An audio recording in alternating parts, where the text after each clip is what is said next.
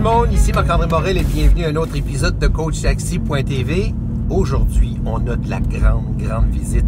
Janie Duquette. Janie Duquette, bonjour. Bonjour. Écoute, bienvenue à l'émission. Janie Duquette, c'est elle qui a écrit euh, ce beau livre-là que j'ai lu, comme on dit, d'une traite au Québec. Faire une femme de soi. Euh, écoute, on va en parler, c'est certain. Tu as déjà écrit un livre qui s'appelle Les sept clés du leadership féminin. Ouais. Euh, tu donnes des conférences, mais au départ, et ça, c'est ça qui, euh, qui va ressortir là, dans, dans ce témoignage-là aujourd'hui, et des leçons que tu en as tirées de cette carrière-là dans le showbiz. Mm-hmm. Alors, euh, comme je disais tantôt, on a toute une opinion euh, là-dessus, là, sur les différents artistes et tout ça, mais euh, c'est un, c'est un, c'est un métier, c'est un art, en fait, là, d'être, d'être à la tête de ces artistes-là, des événements, des étiquettes de disques aussi. C'est une compagnie de production de disques et de spectacles, hein, dans le temps qu'on vendait encore des disques. oui, c'est ça. Des disques, la Ouais. musique, production de musique. Oui. Mais je suis avocate de Oui. formation. Oui, c'est Avant vrai. tout, j'ai Oui. commencé dans un bureau d'avocat. Oui. Et euh, je suis. euh, je- je- bon, par un concours de circonstances, dans nom et dans nom, il a appelé à mon bureau une journée, puis il voulait avoir les droits sur un groupe qui s'appelait La Chicane. Hum. Et là, euh, moi, je le connaissais pas, mais j'avais déjà fait des mandats pour sa compagnie. Et puis, euh, et puis on a réglé ce dossier-là en un mois. Puis un mois plus tard, il m'a offert de devenir PDG de sa compagnie. Incroyable. Un mois. J'avais 28 ans. On- une fois qu'on a eu réglé le dossier, il m'a dit où est-ce que je peux t'envoyer quelque chose de confidentiel? Puis C'était le début du web. Là, j'avais dit ben par courriel, tu sais. Puis là, j'ai reçu l'offre d'emploi de mes rêves. Par fax. Par- non, par email. Puis Ah oui? là, euh, il m'avait, il avait fini par, je me vois tout le temps m'assumer de son courriel? Il dit, It's about time somebody saves you from all those lawyer jokes. OK. OK? Puis toutes les jokes d'avocat, il, il était temps que quelqu'un te sauve de ça. Puis, euh, c'est drôle, mon bureau d'avocat, c'était là, autour de la bourse. OK. Juste là. Euh, puis, euh, moi, j'avais répondu merci. Puis, j'ai dit, mais what, are- what are you gonna do about the blonde jokes? fait que, tu sais, euh, fait que déjà, ça commençait notre, façon notre assez- collaboration. Non, mais on collaborait vraiment super bien. Mais là, je veux préciser quelque chose. Oui. Oui, je suis avocate de, de formation. Ouais. Mais je suis aussi une barmaid. Ah oui! C'est quand même Oui, important dans mon parcours oui, parce que oui. si j'avais pas été barmaid pendant huit ans dans des bars rock, Mhm. euh, mais on parle là, Metallica, on parle euh, Slayer. euh, Slayer, on parle du gros heavy metal. J'ai été moi barmaid dans, le- dans le bar où je me, je me tenais quand j'étais jeune. J'ai compris vite moi qu'être payé pour faire quelque chose que tu ferais anyway, c'était le fun. Ma passion c'était le show business. Puis je m'intéressais à ça dans mes temps libres. Un jour, j'ai fini par être payé pour faire ça. Mais c'était la même chose. Là, je suis jeune, j'ai 17 ans. Bon, là, faut pas le dire, hein, j'avais des fausses cartes. Oh. Mais j'ai 17 ans, puis le bar où je me tiens, la fille, a dé- je l'entends démissionner. Je suis allée voir le boss, puis j'ai dit, je veux sa job. Et pa- parce que je me tenais là, anyway, fait que j'ai commencé à être payée pour me tenir à l'endroit où je me tenais. Puis ça a fait que j'ai côtoyé un paquet de musiciens avec qui j'ai fini par travailler, euh, des producteurs, parce que c'était des bars où il y avait des groupes de musique Ouais, live, ouais, tu sais. ouais. Alors, euh, j'ai appris à connaître énormément de monde dans ce milieu-là. C'est ce qui a fait que la fille qui débarque du grand bureau d'avocat, puis se ramasse une compagnie de production où il y a du monde qui joue au basketball dans les corridors, là, ben, sait comment se débrouiller un peu, tu sais, ou quand il faut qu'elle gère des équipes de tournée, des techniciens, euh, sait comment leur parler aussi. Ouais. Tu sais, si j'avais pas eu mes années d'un bar, je suis pas sûre que j'aurais été aussi Ouais, à que l'aise que, t'étais ça. tout, tout, tout, tout, comme Fred Pellerin dit, là, tu sortais de Tremont, puis de Brébeuf, puis de l'université, puis tu étais avocate pendant des années, mais tu te croyais plus euh, que Ben, je suis une fille de campagne Mais aussi. là- Là, j'ai déménagé pas mal, mais tu sais, je suis une fille qui a vécu en ville, à campagne, tout ça. Fait que j'ai appris à m'adapter à mes environnements aussi. C'est un peu ça la production, hein. Tu gères un paquet de monde qui font un paquet de métiers différents, des techniciens, des créateurs, euh, que ce soit de l'éclairage, que ce soit de la réalisation d'albums, de musique. Donc, faut, faut gérer un paquet de monde qui se ressemble pas. Puis, mais les faire Mhm, croire en une même passion. Mmh, Tu mmh. fait que cette passion-là que j'avais vraiment depuis que j'étais jeune, la passion du Ouais, show mais business. moi, parle, parle-nous-en de cette partie-là, là, quand t'avais, t'étais toute toute Ouais, je le petite, là, raconte dans le livre, 9 ça. ans, 8 ans, ouais. Ben, j'étais jeune, puis avec ma grand-mère, tu sais, on regardait le lundi, on se souvient du lundi, là, à cette époque-là, on regardait le lundi, puis où je regardais des magazines où je voyais mes émissions préférées dans le temps, c'était Chips, puis La Petite Maison dans la Prairie, puis tout ça. Puis moi, vite, je me suis intéressée à tel acteur fait tel salaire, tel, tel acteur a démissionné, il a fallu en remettre un autre. Puis bref, tout ça pour dire que quand t'étais le temps, tu venais faire des recherches à l'école. Au lieu de faire ça sur le chat et le chien, moi, sixième année, j'avais fait ça sur le fabuleux succès de la petite maison dans la prairie. Incroyable. Fait que là, j'avais écrit les coûts de production, les coûts des acteurs, comment ça avait, comment ils faisaient pour monter l'émission. Ça me T'as passionnait. 11 ans, ça. là. En sixième année, on a quoi, 11 ans, c'est ça? Ouais, je me souviens que ma prof, elle n'en revenait pas, tu sais, de, de tout ça. Alors que moi, tu sais, c'était un mardi, tu sais. C'est normal, ouais, ouais, C'est comme une journée, euh, une affaire que je ouais. faisais pour le fun Ouais, chez nous. Puis au même titre, quand j'étais jeune, je le faisais pour le fun. J'écoutais de la musique ou de la nouvelle musique, je me disais ça, ça marche, ça, ça marchera pas, ça, ci, Oui. ça, ça. C'est devenu mon métier. Oui. Tu sais, euh, je raconte que j'avais une petite photo de Bon Jovi, là, Oui. bien avant qu'il devienne Oui. big. Là, puis j'avais dit à mes amis, ça, là, ça va être une grosse vedette. Quatre ans avant que C'est incroyable. ça marche, mais c'était, à l'époque, je me trouvais drôle à faire ça. Je faisais ça pour le fun. Je savais pas qu'un jour, ça allait Fait être mon que qu'est-ce métier. que tu penses que, qui est là-dedans, là, comme, comme trait de, de caractère ou qualité ou patente qu'un être humain a ou a pas, que toi t'avais là, pour ça? Là, Ben, c'est qu'il faut suivre ses passions parce qu'il faut aussi dire que j'ai fait mes études en droit, mais j'ai quand même commencé à poser des questions sur le show business aux gens que je connaissais. Je me souviens, j'ai invité du monde à dîner que je connaissais à peu près pas. Quand ça? qui faisait de la production. Je te dirais pendant mes années d'avocate. Ah mais oui? j'étais cinq ans en cabinet, mais tu sais, là-dessus, deux ans d'étudiante et stagiaire, deux ou trois ans, j'ai pratiqué deux ans. J'ai pas été si longtemps. là. Ouais. Tu sais, je suis barreau 95, puis euh, le 5 mai 99, je suis devenue présidente de DKD. fait que, tu sais, j'ai pas été si longtemps que ça. Mais pour les Français qui nous écoutent, parce qu'il y a des Européens, là, Donald Key Donald, c'est un peu. euh, C'était euh, chez nous ici au Le Canada. Gilbert. Coulier. Ah oui, Hein, c'est ça. Gilbert ah oui. Coulier que, j'ai- que je connais, Ah oui, euh, que j'ai eu la chance de côtoyer. Moi, s'il y a des Français qui nous écoutent, euh, j'aurais tellement aimé que le Québec tombe en amour avec Nolwenn Leroy, qui était une de mes signatures françaises. Euh, tu sais, il y a Corneille qui est connu en France, qui était avec nous. Mm. Oui, oui. Mais moi, j'aurais aimé que Nolwenn devienne connue euh, au Québec. Euh, Fait que les Français connaissent bien Nolwenn, qui est une amie euh, avec qui j'ai eu le, grand privilège de travailler. Alors, écoute, dans cette, dans cette incarnation-là, qui était la petite Jenny, d'après toi, il y avait quoi d'inscrit comme passion? C'était la passion de quoi? J'ai souvent pensé que j'aurais aimé, moi, tu sais, être créatrice. Euh, c'est pour ça que je suis tellement heureuse d'écrire maintenant. tu sais. Oui. Donc, je, je pense que je voulais écrire. Euh, Ok. C'était c'était déjà une passion. Donc, j'avais une, une passion pour les arts, le dessin aussi, euh, tout ça. Mais j'avais une passion des chiffres aussi. Mhm, Ça, ça m'intéressait. Alors, je posais des questions, je me laissais guider par ça. Mes meilleurs amis sont devenus des gens aussi impliqués en musique. Quand tu dis que tu posais des questions, tu te posais une question? Non, ou tu posais une question à quelqu'un? je. OK, mettons, le père du chum. Non, la mère du chum d'un de mes amis était. Elle travaillait dans le showbiz. Je l'invitais à dîner. Ah oui, déjà. Puis là, j'y posais Ah des questions. Je lui demandais c'était quoi son métier, tout ça. Euh, J'avais fait ça. Le père d'une de mes amies était un auteur pour la télévision. OK, il y a la curiosité. J'y avais posé fond, des ouais. questions. Je voulais connaître c'était quoi son métier. Tu sais, disent souvent, Valérie Plante, là, qui vient de gagner, là, comme mairesse là, de Montréal, Montréal. là, elle a dit qu'elle se voyait. Ouais. Elle se voyait dans cette position-là. Tu te voyais Est-ce que Tu moi, je me Ouais. voyais comme productrice? Ah, certainement que j'en rêvais, en tout cas. Puis je lisais beaucoup de biographies. Oui. Entre 20 et 30 ans, j'ai lu toutes les biographies de, de, de gens d'Hollywood. là. Ah tu sais, oui, comment ah ils sont devenus ah producteurs.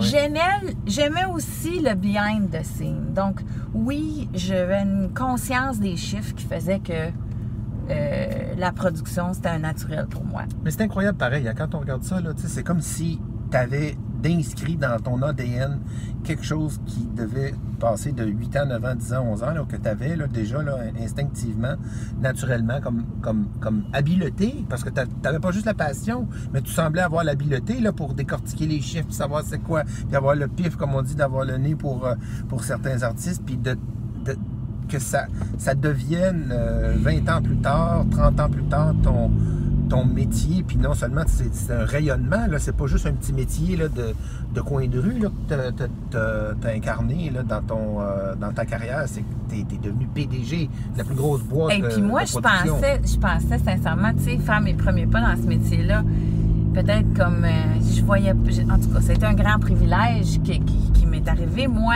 de, de devenir PDG d'une entreprise. Mais bon, j'ai 28 ans, puis à cette époque-là, tu sais pourquoi le livre s'appelle Faire une femme de soi? Hein? On va en jaser un peu. C'est qu'évidemment, là, 28 ans, je me souviens quand, là, j'ai accepté dans ma grande naïveté tout ça, là, tu sais, moi, j'ai pas eu à percer le plafond de verre, hein. Je suis tout de suite que- rentrée. Puis moi, deux ans plus tard, je siégeais sur un conseil d'administration avec des gens des grosses banques puis tout. Je suis pas, j'ai pas couru après le pouvoir. Il m'a été livré sur un plateau de- plateau d'argent.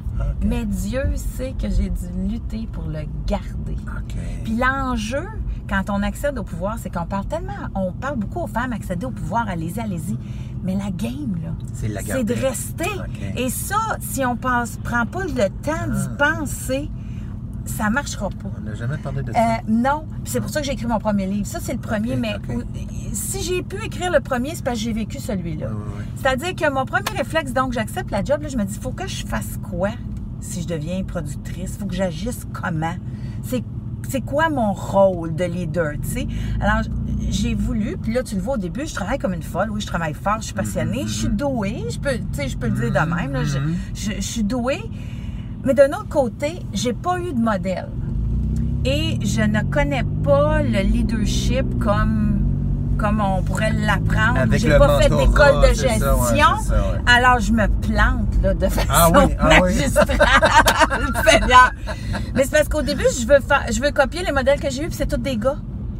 C'est tous des gars. Fait qu'essaye de faire la même chose qu'un bonze de 60 Ça, ans, une- légendaire, toi. C'est une différence Quand ben, tant que ça. my God. Mettons le, le, le même, le même objectif, le- le- les La mêmes fille- paramètres, les mêmes variables. C'est encore prouvé, là. Les doubles standards. La fille, c'est une bitch. Le gars, c'est un grand talentueux, là. Mais toi, mettons, tu as 35 ans, il y a 35 ans, vous rentrez dans le même problème. C'est- Tu peux pas C'est modéliser les euh, un homme. Et tu sais, ils l'ont fait à Harvard, il y a une étude, il y a pas longtemps, là. Je- ça fait pas 20 ans, là. Ça fait comme 5 ans, mettons, ou 4 ans. Ils ont donné en étude de cas à des étudiants du MBA euh, le profil de deux gestionnaires. Sais, un gars, une fille. Oui. il fait la même chose. Il y en a qui ont analysé le gars, il y en a qui ont analysé la fille. Puis- Le gars, il est talentueux, doué, bon, les deux, tout ça. La fille est bitch, opiniâtre, euh, c'est ça. Parce que c'est... Mais là, j'ai, moi, j'ai voulu réfléchir à ça. Puis ce que je pense qui m'a permis de m'en sortir sur le terrain, c'est que j'ai vite tassé ça. J'ai arrêté d'avoir l'air d'un gars. Parce que si je faisais les choses comme eux autres, c'était mal perçu. D'avoir l'air d'un gars ou de vouloir avoir l'air d'un gars? Ben, d'essayer de copier les modèles Ah. que j'avais eus. Il a fallu que je me trouve mon propre style, ma propre façon de faire assez vite parce que je voyais que je glissais sur une pleure de banane. Ah oui, ah oui, ah C'était oui. clair. Parce que c'est ça, c'était mal perçu. Puis là, on veut être aimé, on est boss, mais on veut, on, on veut pas justement que tout le monde dise Oh my God, et bitch. Puis il y a des clients. Euh, puis il y a des clichés, tu sais, dans le milieu. Euh, tu sais, dans le milieu, là, à l'époque, puis ça, ça me mettait bien dans mon dit, là. Les filles dirigeantes, le peu de filles qu'il y en avait, là, ils étaient toutes connues comme des folles finies, tu sais. Puis les gars, c'était des êtres créatifs, torturés et euh, génial, tu sais. Surtout, Fait que, tu sais, ça, ça, là, tu sais, ça me mettait en maudit d'un côté. Tu sais, tu dis, OK, je veux, je vois, je. On peut pas changer les perceptions, mais on peut gérer comment nous, on réagit face à ça. Fait que moi, j'étais assez imperméable à la critique. J'étais capable d'en prendre. J'étais capable de prendre la pression. J'en encaissais beaucoup. Euh, Est-ce que je te dirais pas qu'à un moment donné, puis là, tu t'en rends compte, là, à un moment donné, j'en ai tellement de pression sur les épaules, puis je le dis pas. Hein? Je, je le dis pas aux autres, tout ce que, tout ce que je vis euh, comme dirigeante. Fait que jamais je courte. Ah ouais, Puis euh, là, tu sais, j'ai une de mes amies qui a lu le livre qui me côtoyait à cette époque-là. Elle dit Oh my God! Elle dit J'avais aucune idée de ce que tu vivais. Elle dit, Je pouvais bien trouver que t'avais la mèche courte. Elle dit Parce que, excuse, là, t'avais 3 millions de battes. Ben, c'est ça. tu sais, des fois, c'est parce que t'as beaucoup de choses, t'as beaucoup d'enjeux. Moi, je voulais protéger mes artistes, je voulais protéger mes équipes. Puis euh, j'ai, euh, j'ai, je cachais tous les enjeux ou les, les périls qu'on qu'on connaissait en business. C'est parce que gérer de l'humain. Tu sais, souvent, moi, je gérais une entreprise, on avait X millions de chiffre d'affaires par année, mais moi, je dépendais pas d'une bouteille que tu mets sur un, sur un étalage puis qui, qui fait le beau, là. Tu Ah sais, là, non, moi, ma bouteille, elle me disait, ça me tente pas de me lever un matin, j'ai pas le goût d'y aller, j'ai pas le goût de faire ça, puis là, il m'arrive ça, puis ça marche pas, puis tel contrat, je le veux plus, anyway, puis... Ouais, puis les chicanes entre groupes. Parce Ah, que parce que oui, parce que là, au départ, bon, faut, faut gérer un groupe. Gérer un groupe, Mm. puis il y a du succès. faut gérer le succès. Ça, tu sais, il y a beaucoup de gens qui veulent faire l'entrepreneuriat puis qui disent tout le temps, moi, j'ai pas peur de l'échec, j'ai pas peur de l'échec. C'est le succès qu'il faut préparer. Parce que quand ça marche, t'es dans le jus. On est habitué d'échouer habituellement. Oui, c'est mais ça, quand ouais. ça marche beaucoup, Ouais, c'est ça. ouais, Puis quand ça marche beaucoup, tu sais, gérer aussi, je te dirais. Moi, j'ai travaillé avec des artistes, c'était pas des artistes établis. Donc, c'était des gens qui partaient de l'anonymat, qui arrivaient au gros vedettariat. Hmm. Donc, ils devenaient connus. Être connu, là, c'est tout, c'est quelque chose dans la vie de quelqu'un, là, du jour au Surtout quand lendemain, les là. gens t'accostent euh, puis tout ça. là, Sans dans arrêt. ouais. Tu sais, ton succès, tu deviens dans l'œil du public tout le temps, puis c'est beaucoup à gérer. Puis je te dirais que moi, j'en ai eu quatre qui ont eu un énorme succès, puis il n'y en a aucun qui l'a géré de la même façon. OK. Tu sais, ça dépend de l'être humain que tu es. Euh, il faut être très solide pour avoir une carrière dans l'œil du public. Les gens pensent souvent, oh, je vais être une vedette, ça va guérir mes plaies. Au contraire, tes plaies vont te faire tomber, mon grand. Ah oui. hein. Parce que il faut être très solide. Ceux qui durent sont des gens très équilibrés, qui vont travailler leur équilibre. Tu sais, euh, sinon, sinon, euh, ça grossit tout, le succès, puis l'œil du public. Ça grossit les défauts, comme ça grossit les qualités, ça grossit les insécurités. Fait qu'il faut être fait fort. Fait du, que jour, ça- du jour au lendemain, tout le monde qui te parle, puis tout le monde te connaît. Il faut être bon avec le monde aussi. faut aimer le monde. Et mon Dieu qu'il faut aimer le monde. Puis il faut les aimer pour vrai. Moi, j'ai rencontré, euh, ben, Claudette Dion. Les Dion, là, ils ont ça. Ils aiment le monde. Céline, elle aime le monde. Claudette est pareil. Ils sont lumineux. Quand t'es dans l'œil du public tout le temps, faut que t'aimes le monde. Mais c'est pas tout le monde qui est comme ça. Il y en a qui sont bon. gênés. C'est- ça que moi je pense quand tu me racontes tout ça, c'est que on, on est dans un modèle d'affaires aujourd'hui où est-ce qu'il y a de plus en plus de micro-entrepreneurs, des infopreneurs, des gens comme toi puis moi qui donnent leurs conférences, qui vont écrire des livres, etc. Donc on, on est des petites machines de 1, 2, 3, 4 employés, tu sais. Alors euh, je pense que étant donné qu'il y a de plus en plus de travailleurs indépendants, travailleurs autonomes, que ce soit en France ou ici au Québec, euh, aux États-Unis, c'est euh, les espaces de travail, le WeWork et compagnie, tous les grands ateliers qui font que c'est une preuve que ça, existe.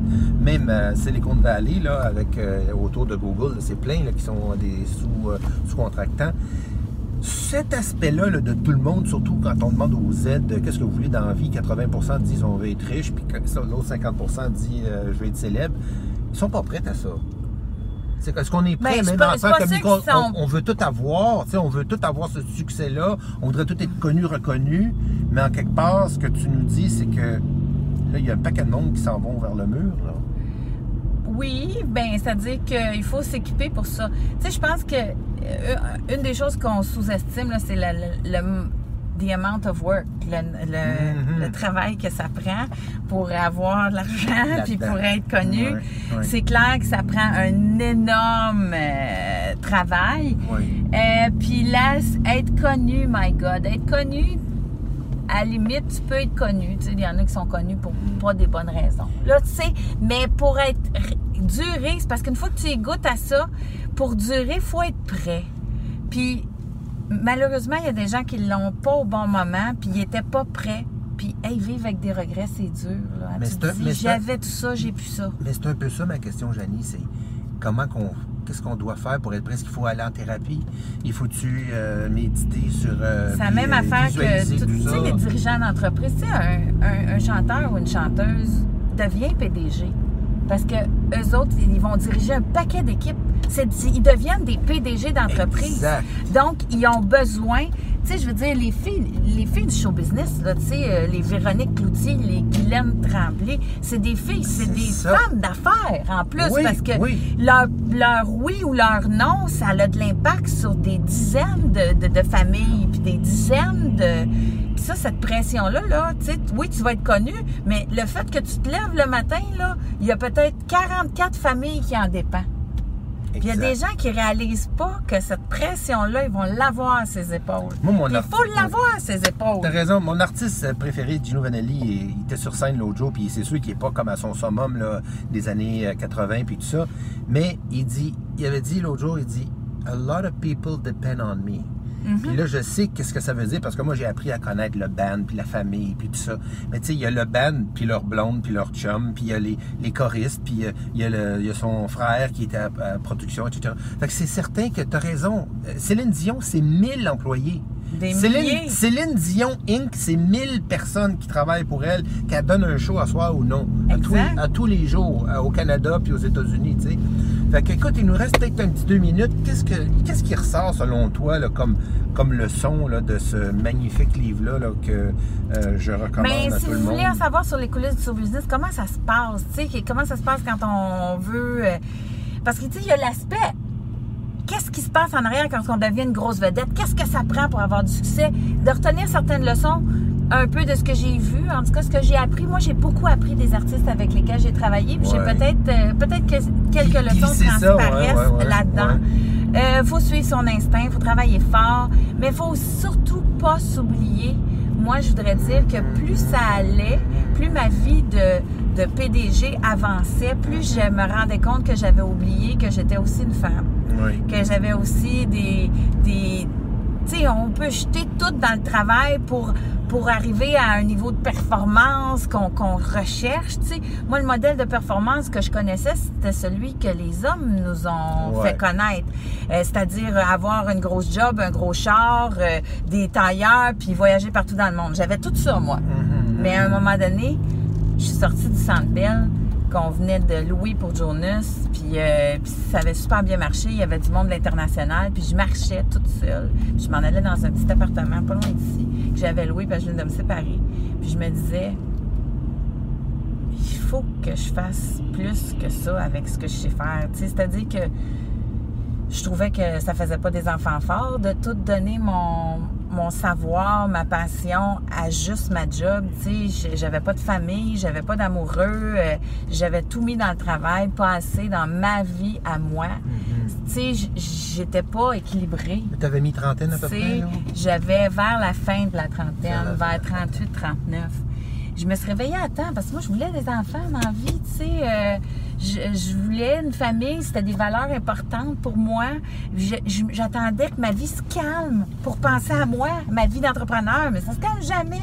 Fait qu'à un Ah moment donné, il fallu que j'apprenne à me mettre en priorité. Il fallu que j'apprenne que j'étais aussi importante. Ma compagnie, oui, mais moi aussi. J'ai commencé à me choisir moi. Et les choses m'ont mené ailleurs, ce que je raconte dans le livre. J'ai eu des événements personnels qui m'ont amené à... Ça a transformé mon entreprise. Mm. Tu sais, je dirais, il me dit, Janie, tu fais encore du show business? J'en fais un peu. Je produis un spectacle par année pour la Journée Ah oui, internationale de la femme, ouais. Ah oui, Avec euh, Marie-Lise Pilote. Femme d'abord. Femmes ensemble. Femmes ensemble. Euh, donc, je fais, je fais un show par année. Je participe à plusieurs événements. J'essaie de supporter un paquet d'événements féminins là, euh, euh, qui, me, qui me tiennent à cœur. Oui. Et donc, ça a transformé ma façon de faire les affaires aussi. Je te dirais que c'est plus facile maintenant. Je Plus réussis à Plus reconnaître. facile maintenant faire de la business. Faire de la business, ouais. Puis vivre aussi, j'imagine. Ouais, ouais, c'est Ouais. ça. Tu sais, parce qu'on. je- on apprend, c'est l'expérience en fait. C'est pas juste d'écouter mon instinct féminin, mais c'est euh, c'est de choisir. Ça peut être payant aussi des Mais fois. je recommande aux gens qui vont acheter le livre, qui vont commencer à le lire, de lire jusqu'à la fin parce que justement, ça vaut la peine parce que c'est à la fin que tout a plus de sens selon moi par rapport à ce que tu as vécu. Euh, je pense qu'on a tous en quelque part une petite coquille à, à, à percer, puis euh, ça vaut la peine de, de regarder ta renaissance, en fait, je te dirais que, que j'admire. Puis euh, je t'admire personnellement Merci, comme, euh, comme personne, comme, euh, comme leader aussi. Et puis j'espère que tu vas venir nous revoir dans, dans le taxi, c'est pas cher. Euh, Oui, le, le Perrier faut. J'aime ça! J'aime ça! Oubliez ça, Uber! On appelle Marc-André! T'es très généreuse, merci beaucoup. Ça fait plaisir, Marc-André. Salut, à Merci. bientôt, bye.